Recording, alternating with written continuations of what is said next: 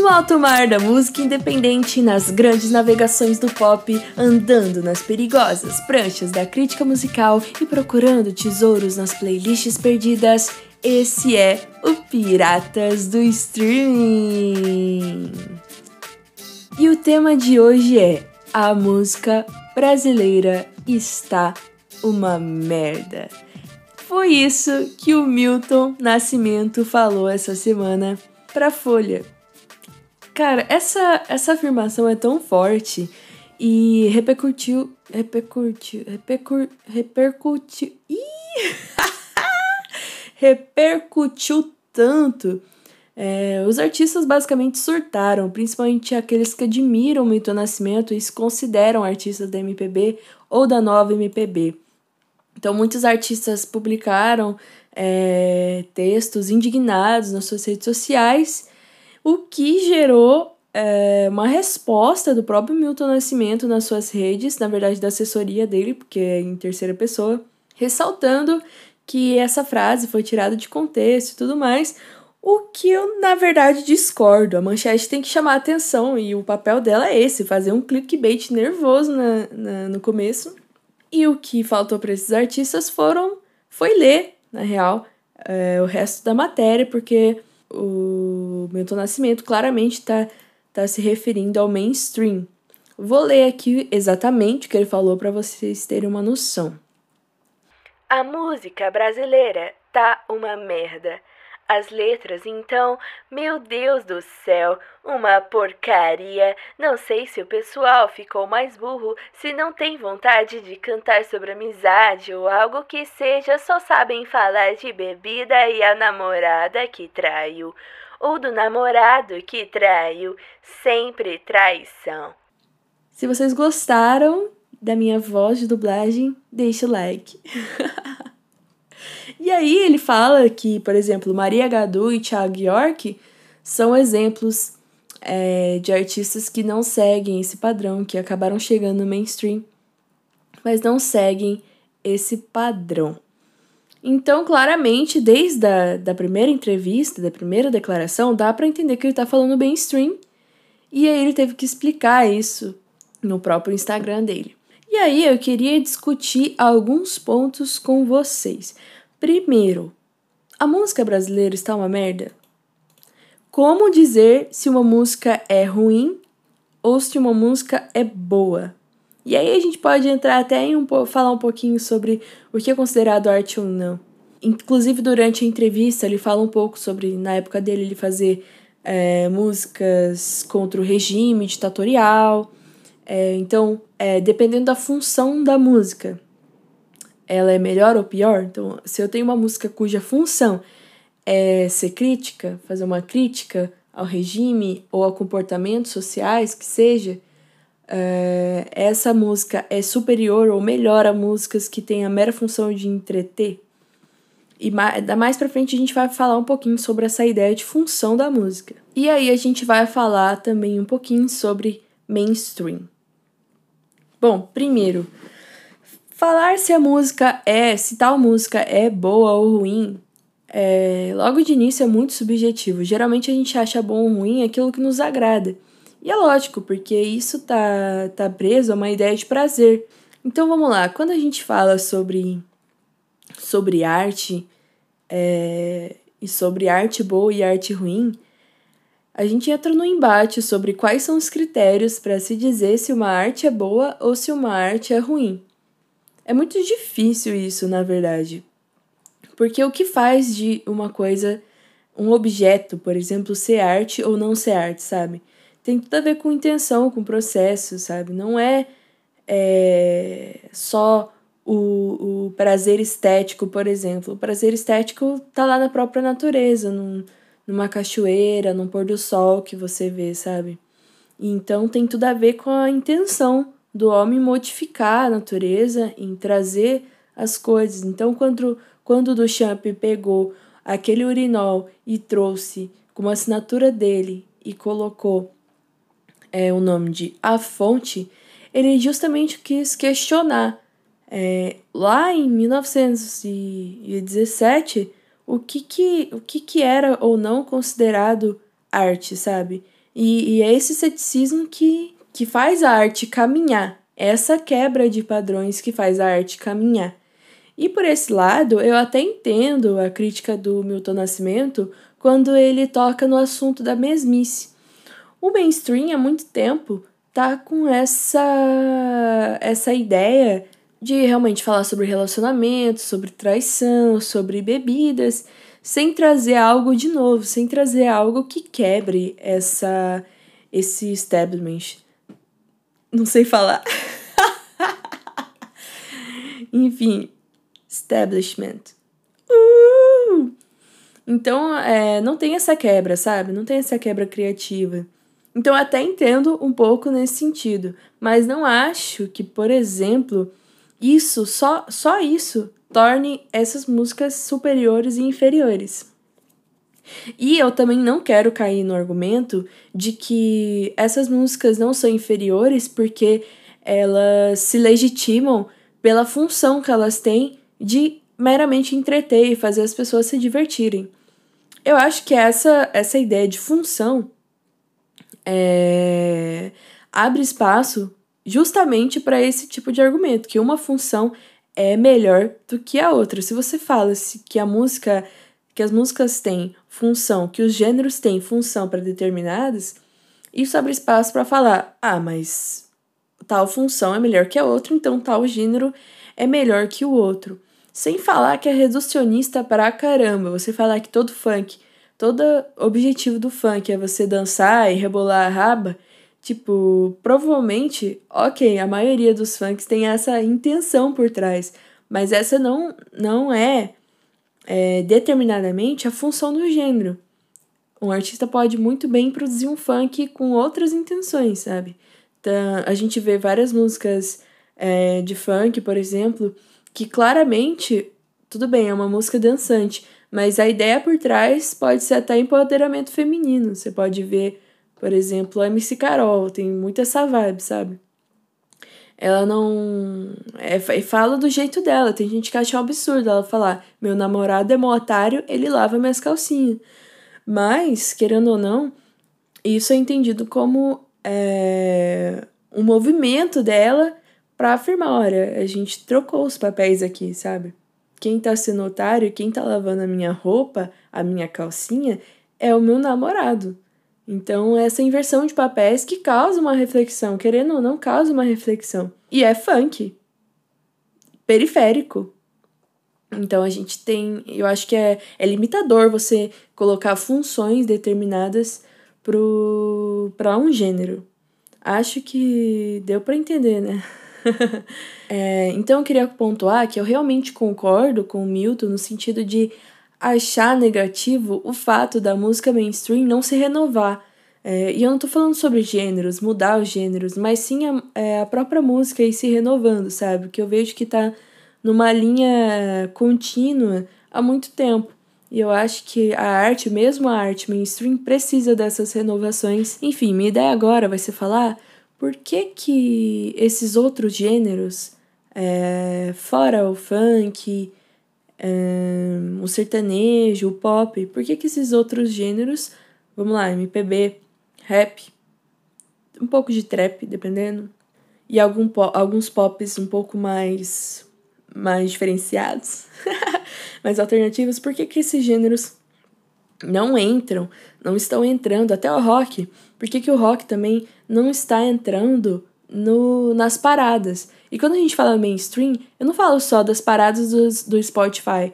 Eu falo do, das paradas do Spotify, das, do streaming, né? Do YouTube também. E das músicas que ainda tocam no, no, nos rádios, na TV, na mídia tradicional. Então, o mainstream abarca tudo isso, sabe? Então, por que, que essas músicas não chegam até o mainstream? Por que, que é, a grande massa não não escuta essas músicas novas, o, novo MPB, é, o rock, esses gêneros que eu citei? Eu atribuo isso a várias, várias, várias coisas. Primeiro, uma coisa que eu vi no canal do, do Júlio Victor, o canal Tá na Capa, que ele pontuou muito bem. É, só que especificamente sobre porque nós não não temos músicas críticas no, no mainstream. Músicas que têm é, a temática crítica ao governo, uma temática mais política, mais social, voltada para criticar comportamentos sociais, inclusive.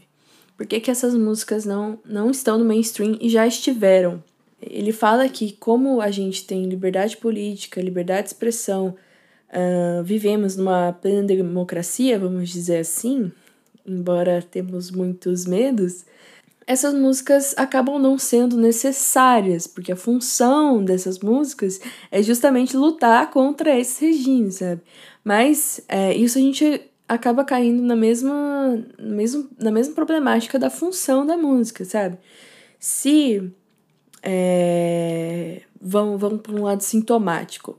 Se músicas críticas eu vou tomar a liberdade de usar esse termo, então vocês entendam como músicas críticas, músicas com temáticas políticas, sociais, econômicas também. Então, vou generalizar falando músicas críticas. É, olhando por um lado sintomático. Se as músicas críticas existem, é porque elas são até necessárias. É, a gente não precisa ter essa relação da função para legitimar a existência da música. A música existe pronto, sabe? E se ela existe é porque precisa. E não, não, tem, não tem outra razão. Ela não é necessária porque temos um regime militar e precisamos. Não, se ela existe, ponto, ela existe, sabe? Não, não, não precisa ficar legitimando, validando a existência da música. E se ela não chega no mainstream, as razões são muito mais complexas. Eu concordo com, com o Júlio Victor, mas eu acho que não é só por isso. As razões são milhares e tantas que eu mesma nem compreendo todas elas. Eu acho que a gente tem aí é, um contexto mundial, porque a música tá, querendo ou não, mais universal. o mainstream tá procurando é, se adequar para chegar justamente nessas paradas a um, um conceito de música universal, música pop universal. Por isso que o sertanejo, o sertanejo ficou mais pop e o funk ficou essa musiquinha um pouquinho mais aguada, né? Não tão pesada, não tanto com essa estética inicial. Então, isso faz com que as pessoas se acostumem a, essa, a esse tipo de música e queiram ouvir esse tipo de música. E, e é muito difícil para um artista que quer propor coisas novas chegar no mainstream, sendo que o mainstream só tem esse tipo de música. É um ciclo, entendeu? Então ele acaba se sujeitando, porque a segurança de, de fazer uma música é, nos, no, nos padrões comerciais e ela dar certo é bem maior do que fazer uma música completamente fora do padrão e romper com esses, com esses padrões. É... Aí outro fator que eu acho que, que tem tudo a ver também é a forma de consumir música. Eu sinto que as pessoas ainda têm muita dependência de uma indicação, de uma de uma ação externa para que elas ouçam a música. Então elas precisam estar, elas precisam ser passivas na hora de ouvir a música, sabe? Isso já mudou um pouco em relação ao cinema. Hoje, é, você vê lá o Netflix, você olha a, a, a sinopse, você escolhe aquilo que você quer assistir, sabe? Isso meio que não acontece na música. Você não vai no Spotify, vê o amplo catálogo do Spotify e, e escolhe a música ali. Não, você vai nas paradas, na playlist. Playlist é uma coisa super passiva, assim. Você é, vê a música e aí vai na playlist da música, ou vê as playlists que essa música está e escuta, sabe? Passivamente, assim. E vai conhecendo. E isso é menos mal, porque aí você conhece vários estilos de músicas diferentes. Mas quando você faz isso na mídia tradicional ainda, na rádio e tudo mais, e a única coisa que você conhece é isso, e aí você fica bem limitado, você vai ouvir poucas músicas no universo enorme de músicas que a gente tem. Então eu acho que as pessoas ainda não se adaptaram às novas, novas tecnologias para consumir música de uma forma mais eficiente, digamos assim, que abarque um número maior de, de variedades, sabe? Acho que as pessoas ainda não, é, não se habituaram a isso. Então é muito difícil você ver, por exemplo, a geração da minha mãe, eu vejo pela, pela minha mãe, muito difícil ela ela ir atrás de música nova, sabe? Muito difícil, muito difícil mesmo. Então o que ela conhece de novo é porque eu mostro, faço questão, adoro mostrar música, mostro música para um monte de gente, os artistas novos, para justamente ir quebrando isso, sabe? E às vezes eu pergunto para alguns amigos, olha, me indica um, um artista aí que você acha que ninguém conhece. Porque eu, por exemplo, curto um monte de bandas assim que ninguém. Nossa, ninguém nem sabe de onde que é, sabe? A maioria das pessoas não conhecem. Então, eu acabo eu acabo fazendo esse questionamento. Aí quando a pessoa não, não conhece, eu falo, ah, então, então trata de conhecer uma banda nova para depois me indicar. Então é uma coisa legal. Outra coisa, é função das gravadoras.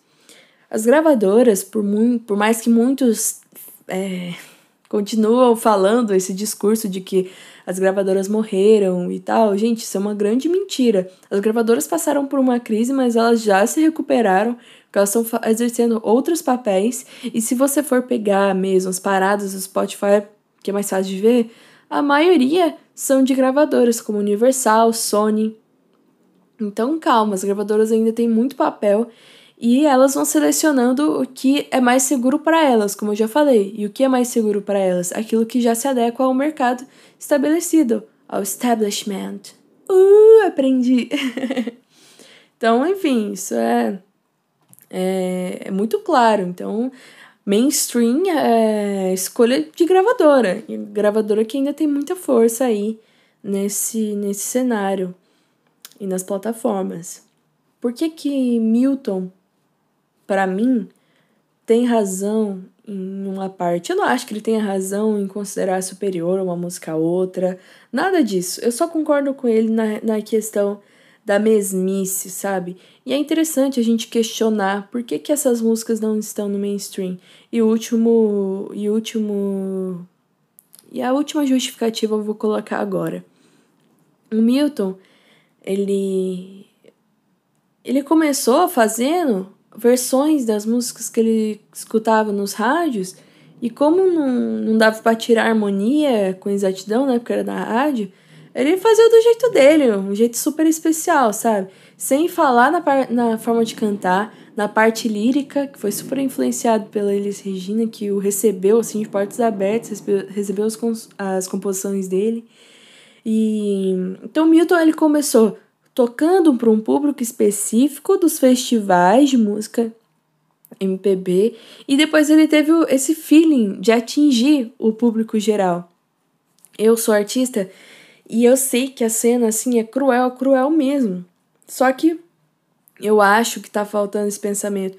Eu não faço muito música de caráter crítico, mas eu faço uma música que realmente não tá nos padrões da da música mainstream, embora se, se encaixe ali num pop, sabe? Mas tá faltando esse pensamento. Eu mesma, é, com essa história toda, passei a me questionar como eu, artista, chego é, ao mainstream, como eu alcanço um público mais amplo, mais variado, sem me esvaziar. E isso eu acho que, inclusive, muitos artistas desse meio nem querem, sabe? Principalmente porque lidar com pessoas que discordam de você é muito difícil. Hoje a gente está num mundo super polarizado. A gente fala Brasil, mas o mundo tá assim. Então, você ter opiniões políticas diferentes ou até é, inovadoras é muito é muito chocante, sabe?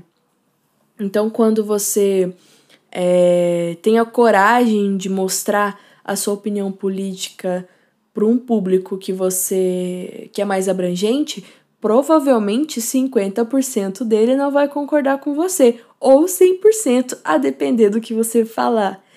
Então, assim, não só para os artistas que têm conteúdo da música é, mais, mais crítico, mais voltado para temáticas políticas, políticos sociais, mas também aqueles músicos que fazem questão de, de entre as músicas, né, e até nas suas redes, mostrar, demonstrar apoio político a partidos ou a políticos ou até a causas. Então, quando um artista faz isso e abertamente para um público maior, ele é muito corajoso. Só que não é isso que a gente está vendo. Os artistas, eles estão demonstrando, falando a sua opinião e bradando sua opinião para pessoas que concordam com eles. E aí é muito fácil, é muito fácil fazer um show para bolha, sabe? E, e nisso, por exemplo, eu vejo muita Letrux que está sempre presente nos, nos debates políticos, inclusive adoro ela, música incrível, eu amo ouvir Letrux, melhor música para ouvir antes do rolê e depois, e no rolê também. Indico muito. Inclusive, gente, só uma, um parênteses: é, as músicas. As músicas que eu gosto, músicas, músicas que eu indico ou que cito aqui no canal, estão numa playlist chamada Piratas do Streaming. Então, se vocês quiserem ouvir aí umas coisas diferentes, vai estar tá lá.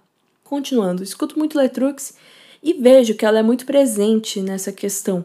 Ela defende a causa Lula livre, por exemplo, que eu particularmente acho um, um, um erro estratégico da esquerda, mas não vou entrar nesse assunto. E quando ela fala isso no show, o público vai à loucura, o público ama, grita junto, sabe? Não, se sair alguém puto, vai ser um, sabe? Mas não vai causar, tipo, um. Nossa, uma, um fervor, uma loucura ali, gente brigando, sabe? É, ou uma reflexão de fato. Porque isso demonstra que as pessoas que estão ali concordam com ela. Não tem transformação nenhuma. É gente que pensa igual, comemorando que pensa igual, basicamente, sabe, na sua bolha.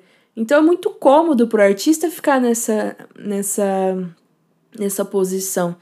E se eu tivesse essa intenção de, de realmente causar uma transformação política, eu iria buscar ir pro mainstream, sabe? E talvez para isso seria muito interessante usar de alguns artifícios que os artistas utilizavam lá na época da ditadura. É, colocar coisas é, metafóricas, colocar coisas, sabe? Que as pessoas vão gostar da música e depois elas vão entender o que significa aquilo e, e é, a música tem esse papel transformador, é muito, é muito interessante. Então acho que isso seria bem legal, sabe? É, não acho que o fato da gente ter um regime democrático impeça que os artistas coloquem mensagens, vamos dizer assim, mensagens subliminares nas suas músicas. Enfim, nossa, falei pra caramba, né? Espero que tenha ficado, ficado interessante esse, esse podcast. Eu não queria me alongar muito. Mas só para concluir, eu acho que o fato da gente ter liberdade de expressão deveria é, inflar esse sentimento, sabe? Essa vontade de, de fazer as pessoas pensarem. Porque agora, como muitos dizem, a gente pode falar sem medo, a gente, a gente não precisa, vamos dizer assim, de metáforas. A gente pode falar as coisas mais na cara. Só que é aquilo, né? Falta um pouco de coragem também dos artistas e os artistas que realmente querem, estão, em, estão empenhados em chegar nesse público maior, eles encontram toda essa dificuldade, né? Do, do mercado. Muito difícil. É muito difícil mesmo. E é isso, não concordo com Milton em muitas coisas, respeito ele profundamente e gosto muito que ele tenha dado opinião. É, acho incrível quem tem essa, essa despreocupação em falar as coisas e, ai meu, quer saber? Vou falar mesmo, não, não me importa o que se alguém vai achar ruim ou não, é o que eu penso e pronto. Eu respeito muito isso, acho ótimo. E, e entendo quando ele fala sobre mesmice. Acho que é isso. Se inovem, gente, é muito importante. A arte, ela caminha nisso, sabe? Nessa, nessa dinâmica de ceticismo, aí é choque, e absorção daquilo do novo para depois de novo, ceticismo, choque, absorção do novo. Então, é, esse é o caminho. Então, você que é artista e gosta de ouvir esse podcast que acabou de começar, tem isso em mente. É, isso, essa reflexão me fez pensar muito, na verdade, sobre o que, que eu vou fazer a partir de agora. Eu passando por várias mudanças. E me ajudou, sabe? Nossa, preciso fazer alguma coisa nova, pensando que eu quero que um público é, de médio a grande porte escute essa música, sabe? E que essa música seja capaz de transformar algo, independente é, em qual aspecto seja. Eu tenho essa vibe mais existencial é, e não muito política, mas eu quero que essa música tenha a capacidade de transformar é, algum aspecto da vida de uma pessoa, aliás, de várias pessoas. Então, é, e como que eu vou fazer isso? Como eu vou fazer para chegar? É o grande desafio. É isso, gente. Já me alonguei demais. Um beijo para vocês e até a próxima. Me siga no Instagram, Nine Art e no Twitter também. Um beijo!